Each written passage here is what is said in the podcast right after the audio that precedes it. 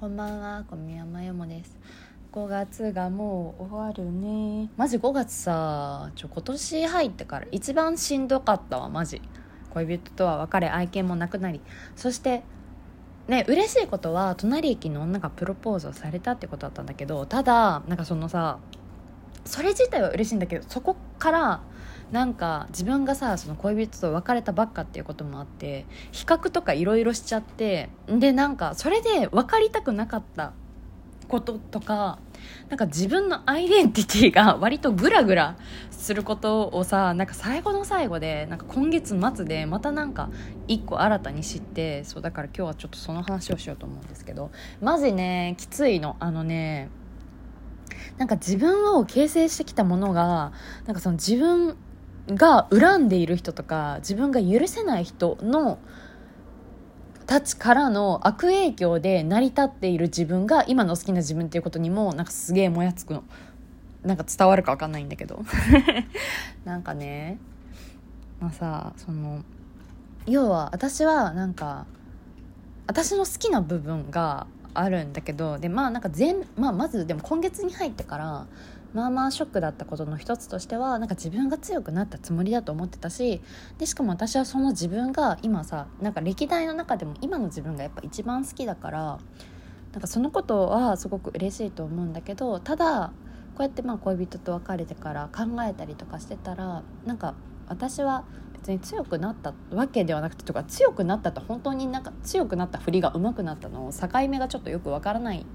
ものはわからないんだけどそ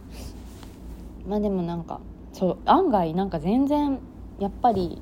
解決してないんだな親との関係性とか親に対しての自分親に対しては自分が持ってる感情っていうものが問題みたいなものがずっと解決してないから結局それを恋人関係に持ち越してしまってでそれをうまくしかも解決できなくてなんかダメになっちゃったんだなっていうこともすごく残念だったし、まあ、それだけでもまあまあ答えんのにさなんか。成長したと思ってたけど結局問題が先送りになっただけだったっていうこともすごく辛いんだけどなんかもう一個あなたに辛いのはなんか私は私が思ってる以上になんか自分に全然自信がないんだなっていうことがすごく悲しくてで自分で自分のいいと思ってるところがだけどそれは防衛本能から身につけた自分のスキルだったんだなっていうことがすごくねなんかねなんか悪いことではないんだけどすごくそれがでも悲しかった。なんか自分のさなんかこう明確に私はここが面白くていいところだって思ってるところがなんかこういう過去のなんか自分がないがしろにされたりとか傷ついてきたところからの防衛本能でなんか身についたんだなって思うとすごいなんか今の私ってじゃあなんかその 傷つけてきた親たちからの影響で成り立っているってことと思ってなんか腐った腐った積み木ってことと思って すごい嫌な気持ちになったの。まあでもなんかそれは悪いことじゃないと思うんだけどまあでもちょっと心の整理も兼ねてねちょっと話すんだけど。いやそうなんかその私その最近さ名越先生っていう好きな精神科医の先生がゲーム実況をあのまたこうコラボとかで始めててゲーム散歩っていうすげえおもろいんで見てほしいんですけど。でその流れでなんかさあの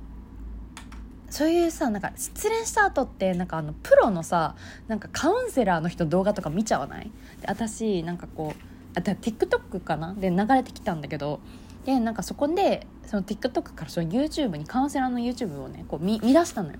でそしたらさまあまあ負に落ちる言葉とか耳が痛い言葉がなんか頻頻発してあって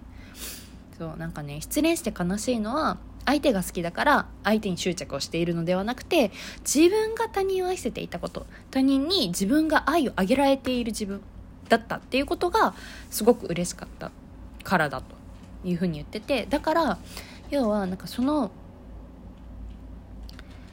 人を愛せていた自分というものに執着をしているからずっと悲しい状態なんだよみたいなこととかを言っててさ私それがすごい腑に落ちたんだよね。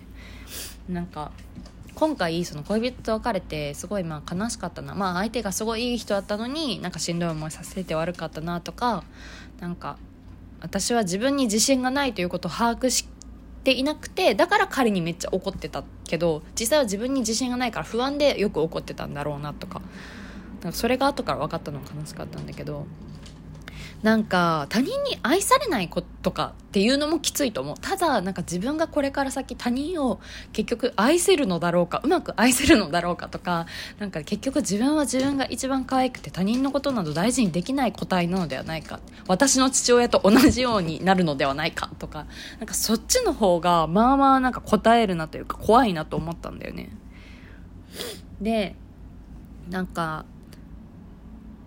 うん。私なんか他人に、えー、なんかそう考えたら他人を愛する、愛せる自信もあんまないし、他人に愛される自信もあんまないなってことが分かって、その人の動画を見てたらね、カウンセラーの動画を。ねなんかその中で、そのうまくいかないカップルとか2人組っていうのは、なんかこう、自分が相手の喜びになっているということに自信がないとうまくいかなくなるっていうふうに言ってたの。でさ、私さ、私さ、私、え、私が彼女なんだかっていう気持ちは基本持ってるのね。だけど、結局それは、なんか言い聞かせてるというか、そういうプロンプトというか、なんかチャット GPT みたいな なんかそういうのを自分の脳に頑張って刷り込ませてるだけで、本当はなんかそういう自分が別にそこにいるだけでいいっていう感覚を別に子供の頃から持ってたわけじゃない。ってか親から別にその感覚正直与えられてないなと思ってて、まあ、彼らを与えてたつもりかもしれないけれどもそのなんか出力方法だと私は受け取れなかったっていうことなんですけど。でだからなんか私はそのなんか自分があのなんかねあのねもういや私だが最高なんだがっていうあの 虚勢を張っている自分となんかそのあの俗に言うインナーチャイルドとか言うのかな？よくわかんないけどなんかそういう自分インナーチャイルドの自分だと「えー、えー、自信ないよ」みたいな「わー傷つきたくないよピーピー」みたいな状態の自分が2人いると思ってて。でなんかそっちのなんか PPA の私はそのなんか自分の価値を明言してくれる人とじゃないとだから一緒にいることにあんま自信がないんだよね。なんかその漠然と愛されるっていう状態を分かっていないからなんかその読むのこういうところはこうこうこうでこうでこういうふうに好きだからだから私は俺は湯本の時間に非常に価値を感じるとかまで言われないと私多分なんか安心してその人となんか会え会えないんだよねきっと。会えるんだけどなんか付き合わせてないかなって思っちゃうんだよね。まあ実際恋人の場合はその恋人がなんか 頑張ってあのなんか疲れ疲れてるけど週末頑張って会ってくれってことをやっちゃってたから実際そうだったんだけど、まあ、でもなんか私はだから自分が他人の喜びに慣れていることに対してのとか他人あの恋人を喜ばせることっていうものの自信が多分基本的になくてでなんでそんなことをでもなんかねあそう私がねそもそも自分の価値としてなんか自負してるのは私のいいとこだなってなんかこれは客観的多分自信を持って言えるんだろうなっていうことはなんかそれなりに頭の回転が速くてそこそこ賢くてなんかその場でその話しててもあのポンポンポンもこう会話が進むとか2点3点することができるっていう。だからなんかこうえ分かんないで止まらないなんか話せなくなるとかがなくてずっとこう考え続けることができるっていうのが私の良さだと思っててかつなんかその既存のものの考え方だけにとらわれないとかちょっとこうあのなんだろうななんか自分相手になかった発想とかを出せるっていうのが私のいいところだと思ってるのね。ごめんね自分でこんなこと言って でもなんか私そもそもなんでそんなことをわざわざなんかできるようになったかって言ったらなんかやっぱりその自分が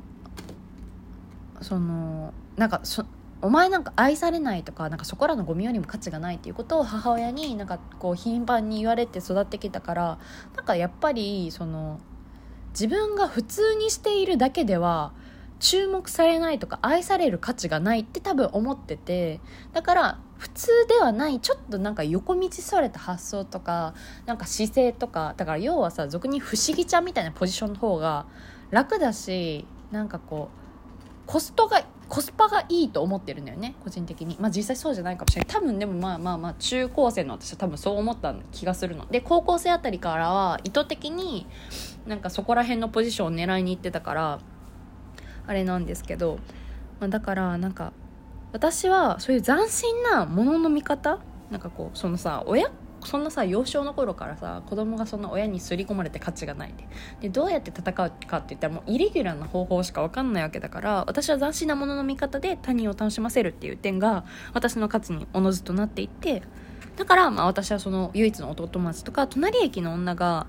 私に会うのが好きだ。私話すの面白がってくれるってことにすごいあの安心してたんだよね。だけど元恋人は この間まで付き合ってた彼は私の話すこととか議論とか疑問をなんか面白がってくれてはいるんだろうけどでも議論したいタイプでもないからなんか私が自分に自信のあるところがなんかうまく反映されてない作用してない気がしててだからこの人は私のなんかどこが好きなんだろうみたいな。いやもちろん顔は可愛いけどみたいな。だし考え方も好きって言うけどでも私お前の前だったらめっちゃ議論セーブしてるんだけどみたいな感じでなんか私の脳みそを漠然と好きって言われるのってさ漠然と好きって状態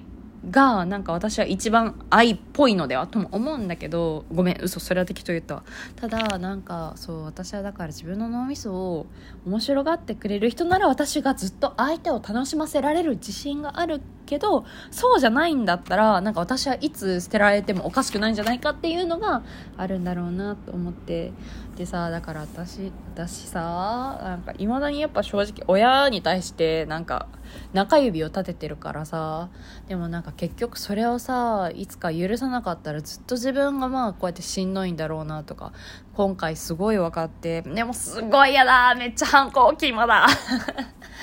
だしなんかその自分の好きなところがそういう防衛本能から成り立ってるんだなっていうのもまあまあショックだった。5月でした。そんな感じ。ではね。